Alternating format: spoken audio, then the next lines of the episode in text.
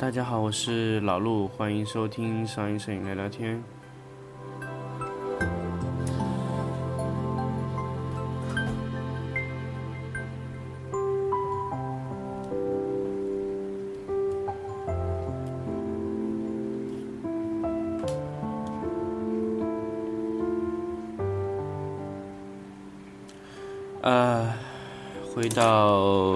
上一摄影聊聊天的节目里呢，其实有一点感觉跟大家来，呃，我觉得做这个节目的感觉让我觉得很放松，然后会跟大家去分享一些自己觉得有意思的东西，我觉得这个还是蛮有意思。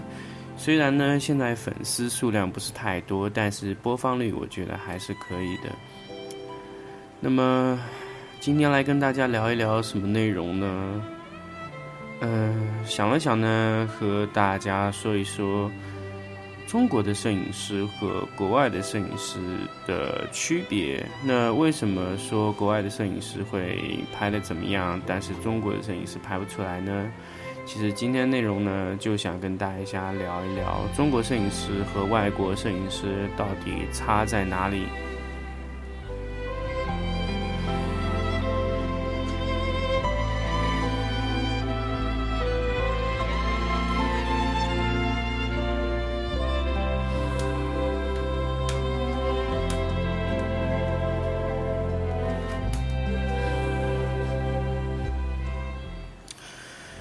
那么做了很多年的摄影师呢，其实也多多少少有遇到过一些国外的摄影师，也有看过很多国外摄影师录的一些教程啊，包括很多国外摄影师的一个工作的状态啊。其实老实说呢，中国摄影师和国外摄影师的差别呢，如果单纯从技术层面上来讲，那是真的差距非常小的。呃，我不敢说中国摄影师的技术和国外摄影师技术有多么小的区别，但是我想从整体上来说呢，其实就是从基本功上来说，其实中国的摄影师不弱。但是为什么中国的一些摄影师啊，拍摄的东西啊，觉得就是和国外的摄影师差了这么一点点呢？呃，还有一些问题就是。为什么国外的摄影师更善于去分享教程，或者说中国摄影师啊不太愿意分享教程？原因又是什么呢？那么在今天节目中呢，我来跟大家聊一聊这些，呃，看上去还蛮有意思的问题啊。也许大家曾经也有疑问啊。那么首先就来说一说我想到第一个问题吧。那么。呃，大家都说国外的摄影师啊愿意分享，那么国内的摄影师呢不太愿意分享，喜欢藏着掖着。那么很多朋友都会说，哎，国外的人都很愿意把自己啊学到的东西来跟大家分享，那国内的摄影师就很小气啊，不愿意出教程啊，或者藏着掖着一点。但是老实说吧，那其实国内的摄影师，我觉得，嗯。当然，一种技术啊，不管在任何领域上面，它都有所保留。那么，毕竟大家做商业摄影师的很多东西不能完全被你知道啊。那么，有些人说，那国外摄影师愿意分享啊？啊，其实老实说，国外摄影师分享出来的东西啊，啊，技术含量对我们来说相对稍微高一点，但是对他们来说呢，技术含量就偏低很多。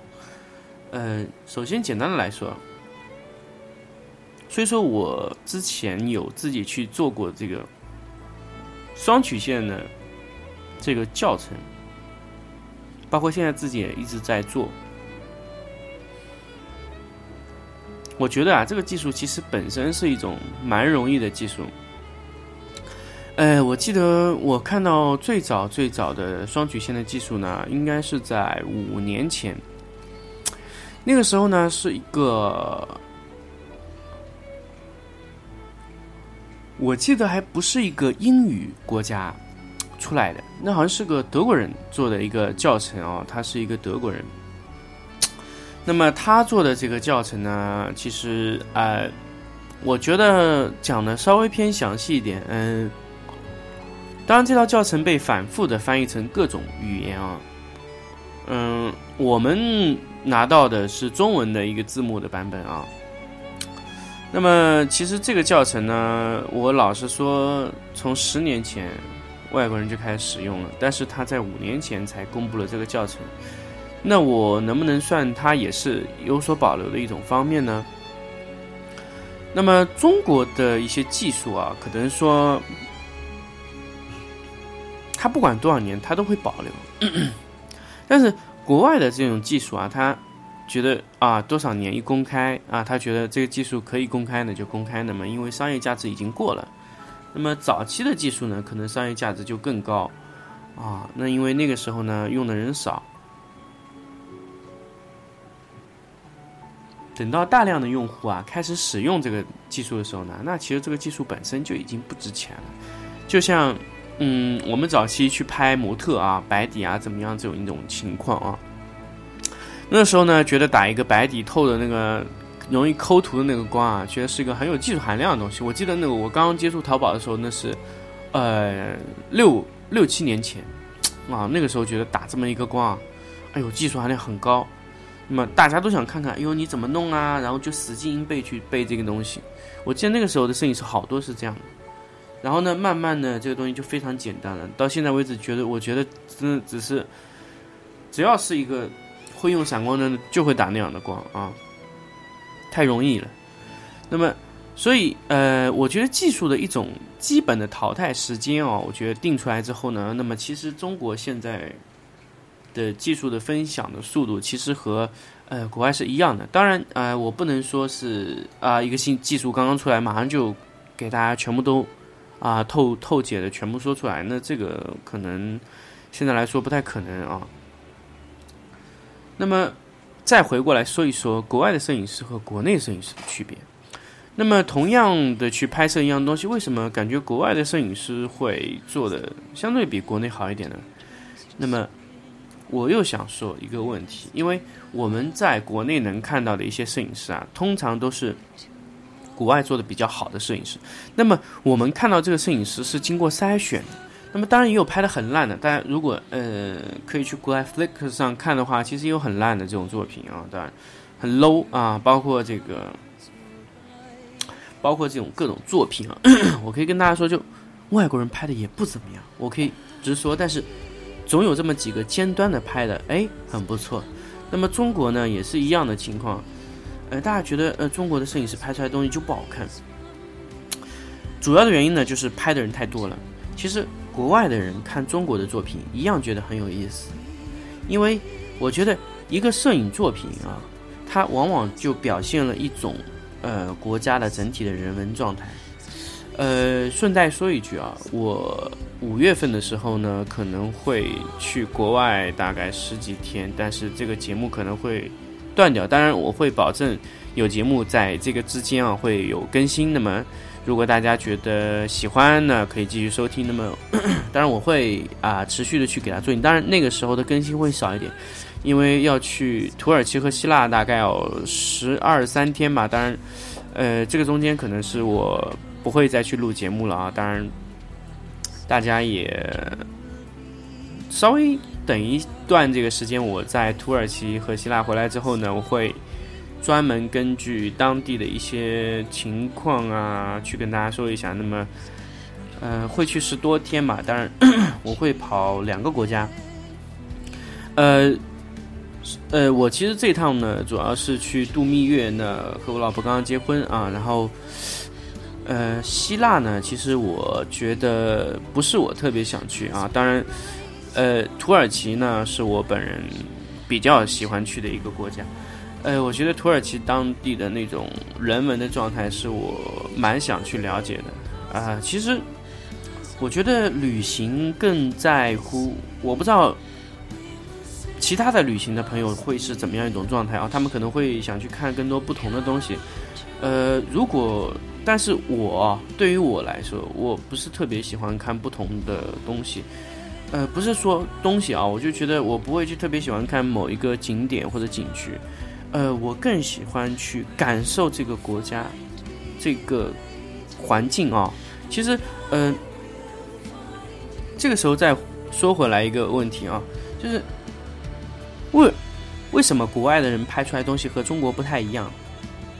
然后我其实很想说一个问题啊，其实很多时候啊，一个国家的整种整种状态啊，人民的这种包括他生活的环境的那种状态，它会反方向的影响这个国家的艺术风向。大家可以去看中国的一些摄影作品啊，其实大致门类看起来都差不多，但是当你啊，呃，离开这个国家，到另外国家去生活，呃，可能只要两三年，你拍的东西就会完全不同。这个原因其实主要就在于，就是你感受的东西不一样，你看到的东西也不同，那么你拍摄的状态会变化。那么。变化了以后呢，你的作品会完全不一样，这个是你能自己很明确的看得到的。其实整体来说，就是艺术观和审美观会发生变化。审美呢，其实呃，在你看过不同的东西的时候会变化。我不能说审美有高低之分，但是审美会有不同的取向啊。那么中国人呢，他的审美观呢，其实以圆为主啊。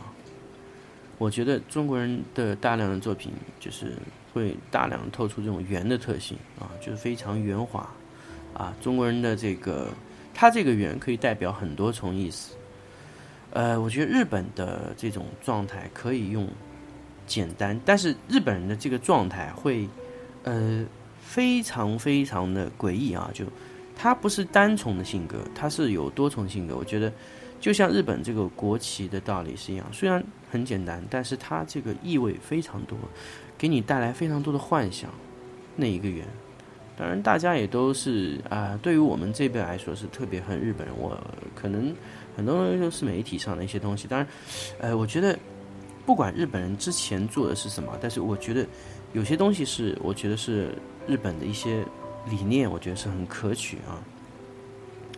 日本人他做设计，他更多给你的是幻想的空间，呃，他会留出大量的空间，留白，呃，就像这段时间我在看呃日本的一本书啊，呃，是原研哉写的。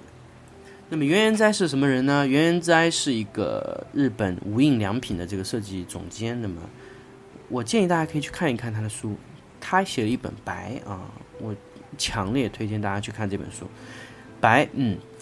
他所谓的白呢，其实白不仅仅是从色彩，就是如果你只是从色彩上来理解白，那你只有理解到了白这个字的入门的含义，因为呃白不一定是无色，那么白留下了更多的幻想空间。他假设啊，我给你一个白纸，那么这个白纸上所能呈现出来的东西是没有，那么。白是不是一种最好的幻想方式呢？我觉得是的，因为白纸上可能出现任何的东西，因为它是白的。所以日本人他一直喜欢用幻想的方式来去制作作品。呃，首先就说他的漫画啊，他非常喜欢幻想，他会呃，他做东西啊，不喜欢。把这个一个事情啊说的特别明确，他喜欢稍微给用户或者说是给读者或者观看者留下更多更多的幻想空间。假设说无印良品啊，无印良品那种风格啊，就是原研哉的整体的风格，他会给大家留下很多幻想的空间。比如说做一个碟子，做的非常的简洁，但是在简洁中又会出现一些小小的一些问题。那么那些东西就会让你去做幻想。那么原因在有些理论呢，其实，呃，我不知道这样是算不算是攻击一个品牌啊？其实无印良品啊，它卖的东西都是瑕有瑕疵的产品，但是在那些瑕疵产品上面呢，其实呃可以找到比较好的东西。那就和中国人早早期买洋垃圾的道理是一样。当然，无印良品不是洋垃圾啊，就是有一些大的品牌厂商生产下来的产品啊。因为一些小小的瑕疵，但是不影响使用的情况下退下来的，那这些产品就到了无印良品里面。那么无印良品经过一些挑选筛选，就把这些产品上架了，啊，那么这些产品呢，就是因为那一点点小瑕疵，会让你产生一些，哎，很有意思的幻想。那么这一些幻想呢，让你会觉得，哎，这个产品从哪里来？为什么会有这样的一些东西？所以它会给你带来更多的幻想。所以我觉得，呃，日本人，呃，就有时候几个几个呃艺术家就可以代表一个国家。我觉得这个很容易，因为艺术家有特性，有大量的特性，所以日本的一个幻想的这个特性啊，是很能够发现的啊。还有一个问题，那么。再换一个国家，咱们来说，假如说是德国，我不知道大家有没有去看过德国的一些摄影师的作品啊？我看过以前一个德德国摄影师作品，但是他的名字我已经忘记了，但是我知道他是准确的德国人，因为他的后缀是 GE 啊，个人网站。那么这个德国人的作品呢，就非常非常有德国人的这种严谨啊，这种特点啊。假设中国人去拍集装箱啊，那可能他觉得集装箱的摆放可能要有一点艺术感或者怎么样啊。但是德国人拍集装箱啊，他永远拍的是一个方向，线条都是一样的。所以，呃，你看德国人的作品，首先就是感到一种感觉，整齐，特别的整齐。就像你去买车，或者说是德国人的一些啊产品啊，比如说电冰箱啊，或者是什么东西啊。你就能本能的感觉到他的东西方方正正，线条感非常突出。而且德国人不喜欢用曲线，他曲他觉得曲线是一种很含糊不清的语言，他更喜欢用直线。呃，我记得以前我有啊听过一个节目啊，说德国人开车永远走直线，啊，他不喜欢走他他就是不喜欢走那种弧线的道路。那么德国当地的道路呢？也都没有这种弧线型的啊，而且德国人他做事情啊非常偏执，他觉得德国人觉得呃，作为一个德国人必须会看地图，而且德国人从来不装导航，大家可以去看原装车，德国人的车上是没有导航的。他觉得德国人觉得自己就必须会看地图，那么呃怎么说他就是非常非常的偏执，就觉得德国人而且不喜欢问路啊。他觉得自己能能找到那个地方，永远都不会去问路，这就是德国人的一种很很独特的那种特性。所以他拍拍照片的时候，就会本能的把很多作品哦，那个线条啊拍的都是一样的。那么拍成一样呢，这个具体利用什么技术呢？其实也很简单，基本都采用移轴技术啊。当然，移轴技术肯定是不够了，那要调整焦平面、调整透视来拍摄成一样的东西。因为这个这个透视的直线的调节，必须要用这个呃座机来调节。当然，这个怎么调节呢？呃，我不是很想说啊，因为这个也本本身呢也比较复杂啊。那这个牵涉到一些大画幅的操作的问题。当然，呃，我在这这里呢也不想。花很多时间来说这个事情啊，当然，呃，大家如果有兴趣，我之后会给大家去做大画幅的一些呃节目。其实也蛮简单的，大画幅基本就是沙姆定律啊。其实大把大家如果能理解的话，基本上就是沙姆定律这么一个东西，也蛮容易的。那么说到这里，我觉得大家可以了解到，就是呃。其实一个国家的这个人的那种状态和这种国家带给他那种环境的感觉，就完全不同。还有一种就是你去看法国和意大利的作品啊，诶，它就非常非常有抽象性。呃，他不喜欢人物本身说话，他喜欢嗯整个画面在人物只是在其中做了一个推动的作用。那其实这种呢，和当这个国家的这一。一整一个的这个电影的拍摄都是一样的，就是，呃，法国人倒是很喜欢用人物推动画面，那么意大利人呢更加喜欢用画面推动人物，所以，哎，这两个国家的这个理念不同，虽然都是两个非常极其浪漫的国家啊，但是它的这个理念是不同。你看意大利人的作品，他会。非常的削弱这个模特的本身的重要性，那法国人会特别突出模特的重要性，他的那些景都是为了这个模特啊，就，呃，也不能说是模特，就是那个，呃，人物来发挥其在画面中的主导作用，就是用人来引导整个故事的推进，那么大家可以可以去看很典型的法国的一些电影啊，比如说《天使艾米丽》啊，哎，我也是本人是非常非常喜欢的一个作品啊。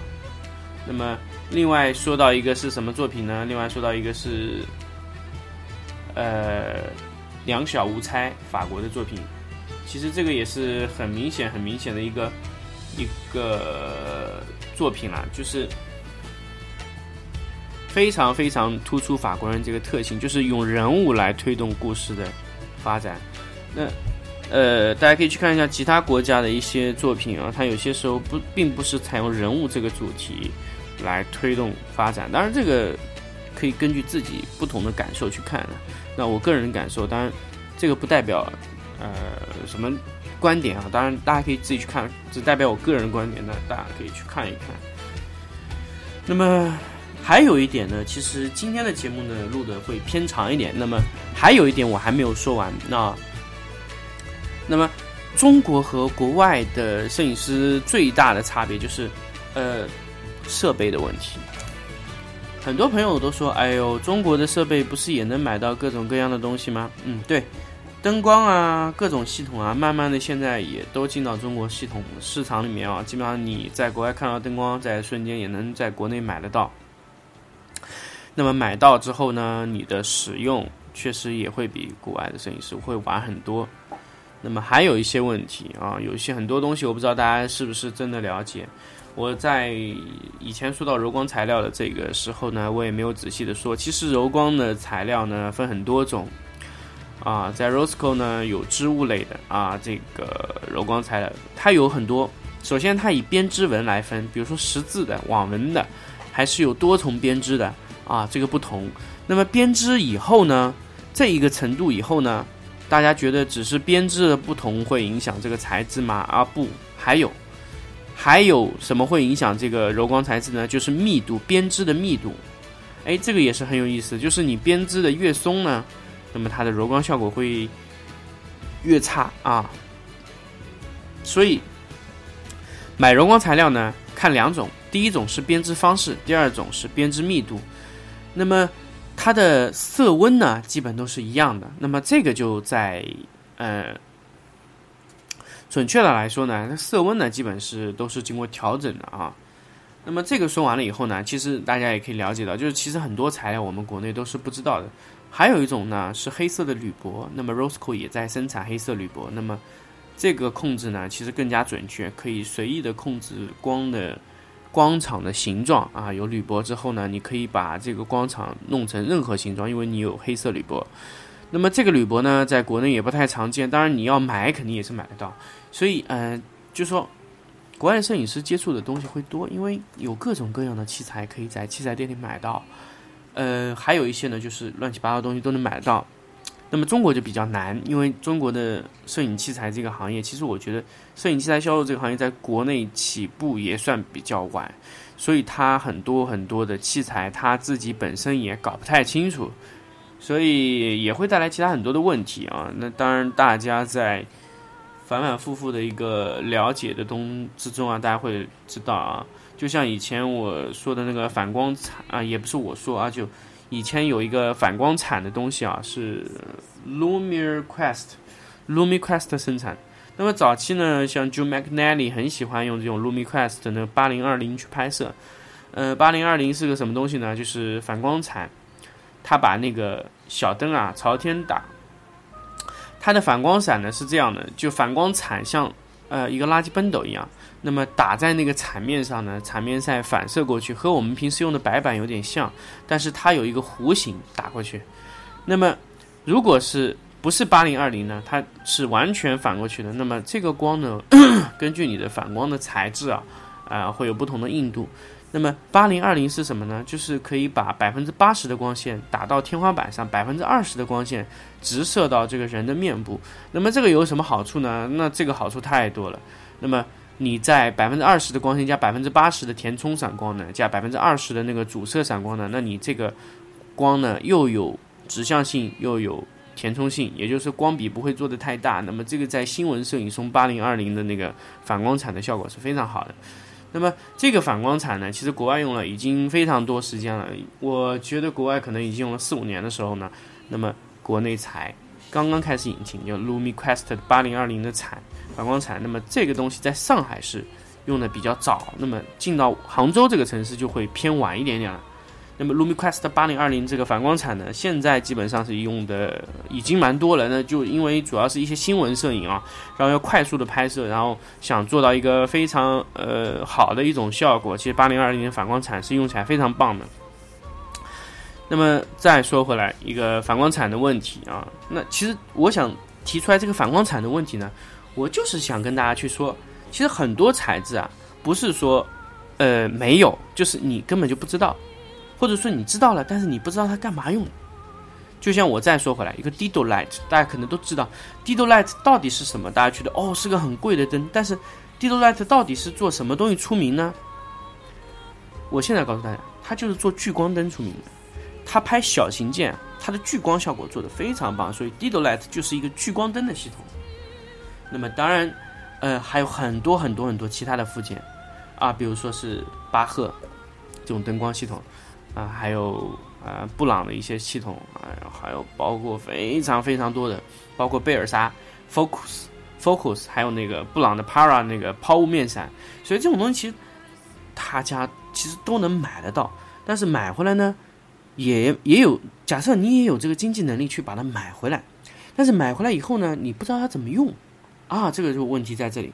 那么问题还有什么呢？就是。假设你真的花了非常非常高的代价去把这些设备买回来，你不知道怎么用怎么办呢？那么国外呢有一些专门的培训机构，那么国内很少。那么包括一些国内的一些厂家，他也是在反复的考虑是不是可以，呃，增加这种培训模式，把我觉得这个怎么样怎么样用的一种方式啊，就跟大家去讲，哎，这个东西起什么作用？哎，这个东西是到底是干嘛用的？其实这一种。嗯，模式在国外已经走得非常顺了，那国内还是做的非常不好的。呃，不能说是完全没有人做啊，有人做，但是做出来的效果不理想。那么国外呢，有一个 B N H 是教育和销售一体的，那么这种模式呢，更利于一些产品的发售。那当然，有人去做教育，有人去做产品。那么当然，你在产品买回家之后呢，你还可以再去接着上 B N H 的一些教育课。那么因为因为国外有很多很多教育机构，我在在线教育那那那一个节目里跟大家说，有 Cap Training 啊，Creative Life 啊，B N H 啊，还有一些各种各 Vimo 啊，还有各种各样的一些机构，还有非常专业的一些机构啊，他会讲各种各样器材的使用啊，所以在国外你买器材不用担心你没有人教你怎么用，因为教你怎么用这个器材真的是太容易的一件事情了，但是问题是你怎么用好就。它的用途告诉你，它能调什么告诉你，但是你怎么把它用好？哎，这是一个新的东西，就像就像呃，保富图有一个呃一个推进的一个变焦系统，那么它可以控制光芯的大小。那当然，这个东西如果没有正规的一些教育机构来告诉你说一个变焦的情况，它会首先是聚光，第二个就是光芯的变化，那么光芯会推大啊，会推小。呃，均匀度可以调节。那这个东西如果没有正规的培训之后呢，你买回来就把它当做普通的器材用呢，虽然说也可以用，但是你发挥它的能力啊非常小。那么国外的摄影师呢，他由于理解的特别多呢，所以他在使用这些附件的时候啊，他用的更顺溜啊，那么用起来的时候更更方便。所以这个就是国内的摄影师呢和国外的摄影师最大的一个区别，区别在这个地方。所以，呃。国外的摄影师，他能接触到的一些，呃，信息量会非常多啊。当然，中国人想接触到这些信息量也没问题啊。学好英语，我还是要强调大家，英语一定要 very 棒，嗯，啊，我说了一个这个，就英语一定要非常好，那么你能去直接看懂英语的东西，因为很多很多很多英语的资料是不可能有每一个翻译的人给你去翻译的。啊，而且翻译的这个成本太高，所以大部分的东西都要靠你自己去看英英语的东西去理解。所以我觉得学好一个英语是做一个摄影师最重要、最重要的一个环节。所以这个东西呢，我觉得是硬杠。当然，大家可以根据自己的想法啊。那么今天节目呢，就先做到这里啊。今天节目做的，我觉得是所有节目从呃我做这个摄影这个商业摄影聊聊天以来啊，我觉得是相对是比较长的。呃，但是我觉得这个节目其实量很大，但是我觉得说的点也非常多啊。那么从这一点上呢，其实大家也可以充分理解到说，哎，国内的摄影师和国外摄影师到底差在哪里。那么，如果大家觉得还有一些呃想知道的，或者说觉得还有一些想补充的，其实完全可以加我的 QQ 来和我聊啊。我的 QQ 是六二三幺八幺零二五，大家可以来加我 QQ 跟我说。那么也可以加我的群啊，群号呢我也忘记掉了。那么当然可以加我，我才告诉你都没有问题。那么在现在在商业摄影聊天这个群啊，我觉得很多朋友给我提的意见都非常好，而且。呃，从他们给我提出来的这些问题啊，我甚至都可以做新的一期节目，也有好多节目都是，呃，给大家去用这个方式来做出来的。那么，如果大家喜欢这个节目呢，可以多多给我去啊留言啊。那么今天的节目呢，就先跟大家说到这里，我们下期再见。